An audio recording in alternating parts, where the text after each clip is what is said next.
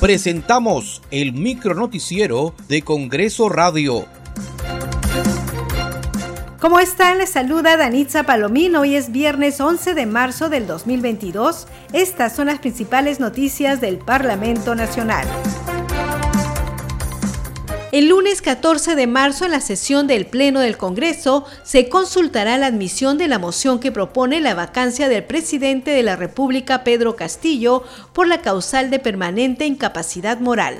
Señores congresistas, se cita el Pleno del Congreso para el lunes 14 de marzo a las 9 de la mañana, sesión en la que se tratará, entre otros temas, la admisión de la moción del pedido de vacancia de la Presidencia de la República. Se levanta la sesión. El Pleno del Congreso acordó interpelar este miércoles 16 de marzo a las 9 de la mañana al ministro de Salud Hernán Condori, quien deberá responder dos pliegos de preguntas contenidas en las mociones de orden del día números 2065 y 2068 presentadas por diversas bancadas parlamentarias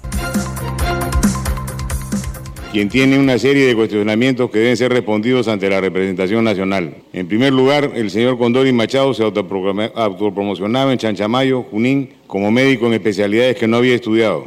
Por otro lado, el señor Condori, como se ha podido ver en distintos medios, promocionó un producto sin base científica e incluso la recomendó para pacientes diabéticos. Lo que aún resulta más grave es que el señor Condori vino al Congreso, a la Comisión de Salud, y dijo que había investigado en Internet sobre el producto. Asimismo, el Pleno del Congreso aprobó la interpelación al ministro de Justicia Ángel Ildefonso Narro, quien deberá responder las 10 preguntas del pliego interpelatorio el próximo miércoles 16 de marzo al mediodía.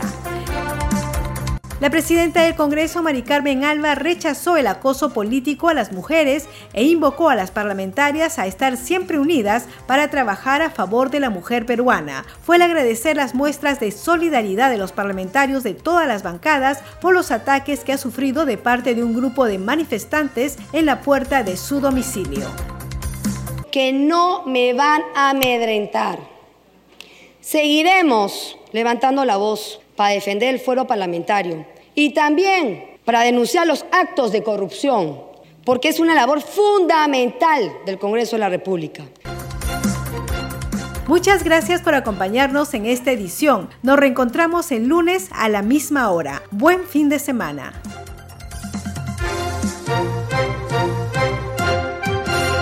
Hasta aquí el micronoticiero de Congreso Radio, una producción de la Oficina de Comunicaciones del Congreso de la República.